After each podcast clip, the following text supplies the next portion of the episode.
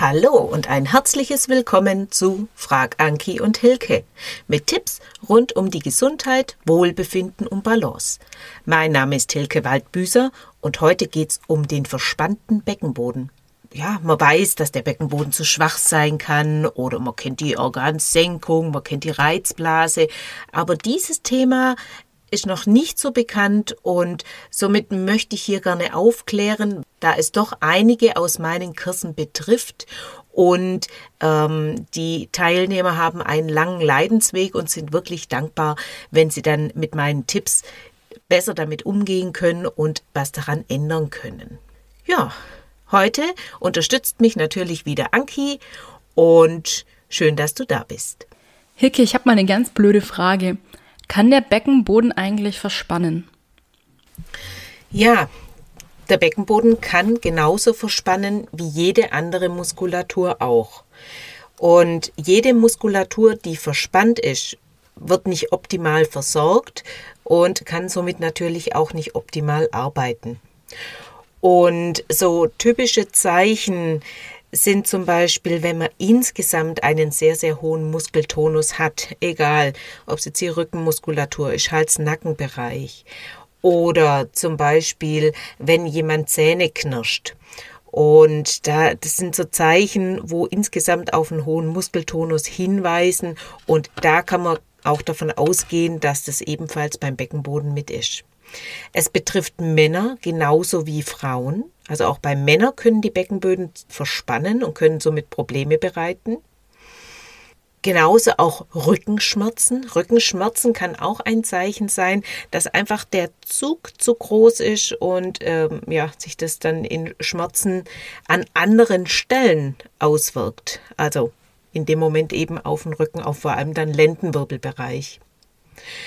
Oder auch bei Leuten, die zum Beispiel eine chronische Darmentzündung haben. Morbus Crohn, Colitis ulcerosa sind, da kommt es oft zu Durchfällen und die Durchfälle, die möchte man ja zurückhalten und somit verspannt natürlich vor allem die innere Beckenbodenmuskulatur, die inneren Schichten, um hier gegenzuhalten.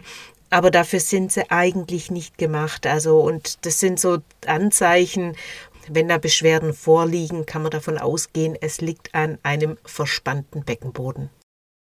Ah, okay. Also es ist tatsächlich möglich. Ich dachte immer nur, er kann zu locker sein. Wie genau wirkt sich das denn aus? Ist die Spannung im Beckenboden eher gut oder eher schlecht? Hat es irgendwelche negativen Konsequenzen? Und woran merke ich überhaupt, dass mein Beckenboden verspannt ist? Das Problem ist, dass der Beckenboden seine eigentliche Aufgabe verliert. Weil eigentlich ist es die Aufgabe, dass er schwingen kann, wenn Druck im Bauchraum entsteht. Und wenn wir jetzt laufen, wenn wir jetzt hüpfen zum Beispiel, der Beckenboden hat zu viel Spannung, dann ist es wirklich wie so ein ganz straff gezogenes Tuch, kann man sich vielleicht vorstellen. Und wenn jetzt von oben her, wenn ich einen Ball draufsetze und äh, ich lasse den Ball mal so springen, dann gibt der nicht nach. Ja, das heißt, der Ball, der federt in dem Moment eigentlich schnell wieder von dem Tuch nach oben. Aber eigentlich ist die Aufgabe, den Druck abzufangen nach unten, um dann wieder den Gegenhalt nach oben zu geben. Und die Fähigkeit verliert er natürlich, wenn er zu viel Spannung hat dann ist es so, dass die Teilnehmer das Loslassen gar nicht mehr spüren. Die können den Beckenboden zwar gut aktivieren und anspannen, das klappt meistens schon, aber sie spüren gar nicht, dass er loslässt und dass er nachgibt. Und das ist ein bisschen schwierig, hier den Teilnehmern das gut beizubringen. Und deswegen arbeite ich auch hier wieder mit Bildern. Und ich würde sagen, wir machen doch gleich mal wieder ein praktisches Beispiel. Setz dich auf deinen Stuhl, setz dich auf deine Sitzbeinhöcker und aktiviere jetzt mal deinen Beckenboden. Verschließ den Afterschließmuskel, verschließ die Harnröhre, stell dir wieder vor, du musst dringend auf die Toilette und keine ist da. Zieh die zwei Sitzbeinhöcker zueinander und zieh sie mit nach innen Richtung Körpermitte. Und nun Lass auch langsam wieder die Spannung nach, lass den Beckenboden nach unten und du kannst dir vorstellen, das ist ähnlich wie wenn du eine Wasseroberfläche hast, ein See, und du schmeißt einen Stein in den See und dann entstehen ja lauter so kleine Ringe, die nach außen immer größer werden. Und genauso kannst du dir das loslassen und nachgeben von dem Beckenboden vorstellen. Du lässt nach unten nach und dann wird es hier breiter wie die Ringe in dem See.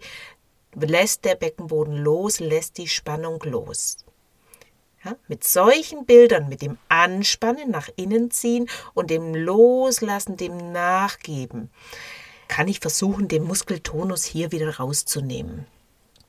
Weil das Problem ist, wenn zu viel Spannung im Beckenboden da ist, dann ist natürlich auch das Entleeren, sprich wenn wir uns auf der Toilette sitzen und uns vom Urin oder vom Stuhl entleeren, dass hier oft ein Druck aufgebaut wird. Das heißt, ich sitze auf der Toilette und ich presse nach unten, weil ich möchte mich ja entleeren.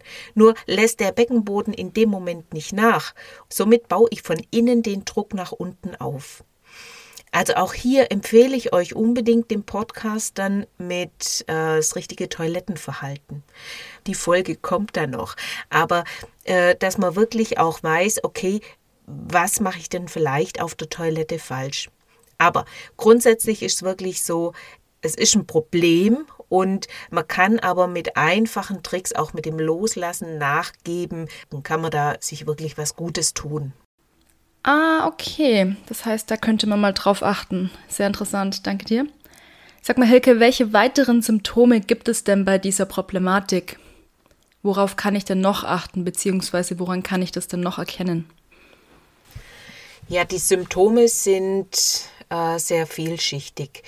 Zum einen können das Schmerzen im Unterleib sein, ein Ziehen oder ein Brennen, ein Kribbeln, ein Taubheitsgefühl äh, oder einfach insgesamt eine Missempfindung im Unterleib. Dann Urinverlust, also Inkontinenz. Dann Schmerzen beim Geschlechtsverkehr. Es können vermehrte Blasenentzündungen sein, wenn die Blase sich nicht richtig entleeren kann, dann kann hier natürlich der restliche Blaseninhalt, der kann sich entzünden. Das ist ein häufiges Zeichen. Es können aber zum Beispiel auch Hämorrhoiden sein. Hämorrhoiden hat jeder von uns. Das ist der Feinabschluss vom Darm. Die sind, ich sage es immer, das sind wie die Fühle und die Melder, die sagen oder die bekannt geben, was jetzt vom Darm kommt. Ob das nur Luft ist, ob das Durchfall ist oder ob das normaler Stuhlgang ist. Und wenn diese kleinen Fühler sich mit Blut füllen, weil sie von oben her durch den Stuhl verletzt werden zum Beispiel, dann können die einbluten, die können auch nach unten aus dem Darm raustreten. Genau. Also wie gesagt, Hämorrhoiden, einen hämorrhoidalen Ring, Verschlussring hat jeder von uns. Aber wenn natürlich die Hämorrhoiden nach unten rauskommen, wenn es zu einem Vorfall kommt, dann ist das ein Krankheitsbild. Das kann auch ein Zeichen sein. Weil wenn man natürlich jetzt auf der Toilette sitzt und man drückt und man presst, dann kann sich hier natürlich der Ring verletzen, also können sich die Hämorrhoiden verletzen und äh, nach unten ausbluten und austreten. Dann ist ein Begriff der Pelvic Pain, also der Schmerz, der chronische Schmerz im Becken, der aber nicht so genau lokalisiert werden kann. Ja, das ist ein Zeichen auch oft von einem viel zu verspannten Beckenboden. Und äh, was ich noch vergessen habe, ist die Drangsymptomatik.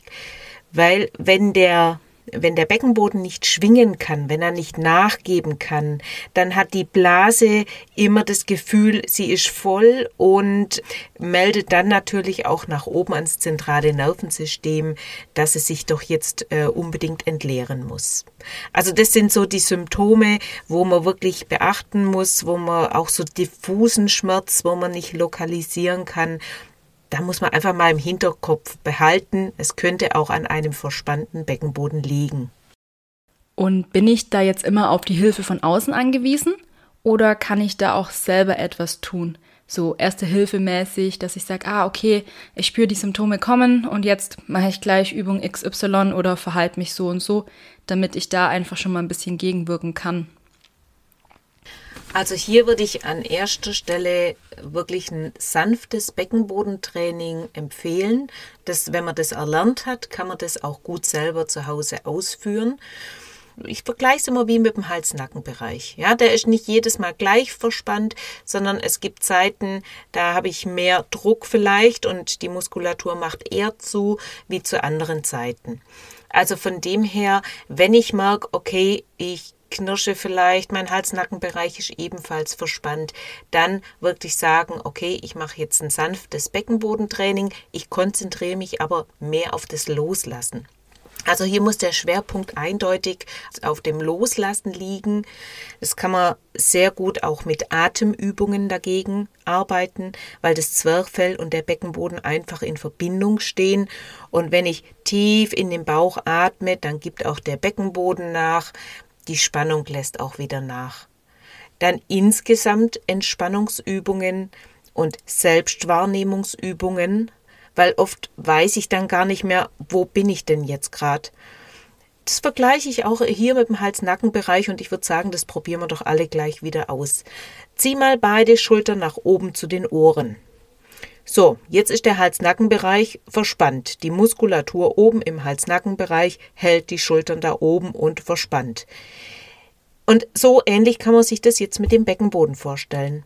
Und jetzt muss ich dem Muskel sagen, hör zu, okay, du kannst dich anspannen, du kannst nach oben ziehen Richtung Ohren, aber du kannst auch wieder loslassen und jetzt lass mal deine Schultern langsam nach unten sinken und spür mal, wie weit die Schultern nachgeben. Ja? Und wenn ich dann mir in dem Moment wirklich bewusst mache, ah ja, okay, die Schultern, die kleben mir wirklich da oben an den Ohren, die können aber auch wieder loslassen und nachgeben, so kann ich das natürlich mit dem Beckenboden auch machen. Nur hier kann ich es natürlich schlecht zeigen und demonstrieren. Deswegen nehme ich immer so Bilder und lasse es die Teilnehmer spüren, dass sie wissen, was ich meine und dass sie es auch umsetzen können. Da muss man insgesamt lernen, loszulassen. Hier finde ich die Muskelentspannung nach Jakobsen eine sehr gute Methode, weil Teilnehmer, die zu so einem hohen Muskeltonus neigen, sind oft Kopfmenschen. Und solche Kopfmenschen, ja, die kommen besser damit klar, wenn ich sage, hör zu, spann mal an und lass los. Anders wie jetzt beim autogenen Training, wo ich sage, ich schicke dort was hin, ob, egal ob es Wärme oder mein Atem ist oder was auch immer. Also, aber das muss jeder für sich selber ausprobieren. Man muss schauen, dass man den Druck einfach rausnimmt. Und dann noch zwei ganz einfache Tipps. Wenn ich merke, okay, der Beckenboden lässt nicht mehr los, setz dich doch einfach mal auf eine warme Wärmflasche und lege die wirklich unterm Damm, unterm Beckenboden, weil Wärme entspannt die Muskulatur. Was du danach auch noch machen kannst, ist dein Becken bewegen, nach vorne und nach hinten schaukeln, dass du hier wirklich das Becken frei und beweglich hältst. Ja, super, danke dir. Hilke, was gibt's noch für Hilfe? Hast du noch irgendwelche Tipps und Tricks, was du unseren Zuhörern jetzt empfehlen kannst, wie sie damit einfach ein bisschen souveräner umgehen können? Also den Teilnehmern ist oft schon damit geholfen, dass sie überhaupt erkennen, dass sie einen verspannten Beckenboden haben, weil dann können sie meine Tipps umsetzen, dann können sie darauf reagieren. Da erstmal die Erkenntnis, aha, okay, das könnte bei mir vorliegen, probiere ich doch mal aus und es bringt dann oft schon die Linderung. Was man gut machen kann, ist zum Beispiel es sich mal gut gehen lassen, zum Beispiel durch eine Wohlfühlmassage, dass man einfach mal hier den Druck etwas rausnimmt, dass man vielleicht auch seinen Alltag mal überdenkt, sich überlegt, okay, muss ich heute alles geputzt haben oder muss ich an jeder Veranstaltung teilnehmen, muss ich immer mit dabei sein, muss ich immer präsent sein. Hm, solche Sachen einfach mal zu überdenken, aber jetzt speziell auch nochmal auf die Verspannung vom Beckenboden. Da kann man auch mit einer Triggerpunktbehandlung gut rangehen, würde ich aber nur erfahrene Leute machen lassen, weil die eben ausgebildet sind, wissen, wo sind denn die Triggerpunkte, wo kann man denn hier die Spannung rausnehmen.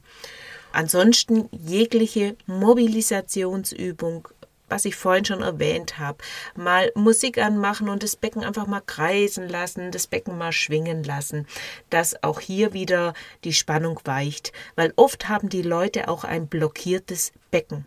Die sind im Becken nicht frei beweglich. Sprich vom Adduktoren, von der Oberschenkelinnenseiten, vom Hüftbeuger, vom Lendenwirbelbereich. Ja, hier ist alles starr und blockiert und, und macht eben zu und hält fest. Das kriege ich eben mit Mobilisationsübungen, kann man das ganz gut wieder lösen. Mir ist es ein großes Anliegen, dass auch der verspannte Beckenboden ein Thema wird, dass den Leuten geholfen wird, weil die haben echt massive Beschwerden und finden oft keine Hilfe. Das war der heutige Podcast. Schön, dass ihr mit dabei wart und bei Fragen rund um den Beckenboden könnt ihr mich gerne erreichen unter vita40plus.net und schreibt mir hier gerne eine Mail über eure Erfahrungsberichte oder weiteren Fragen und wir möchten diese dann gerne in den nächsten Folgen mit aufnehmen. Anki erreicht ihr zum Thema Ernährung unter m-einklang.de. Wir freuen uns, wenn ihr das nächste Mal wieder einschaltet, wenn es heißt Frag Anki und Hilke.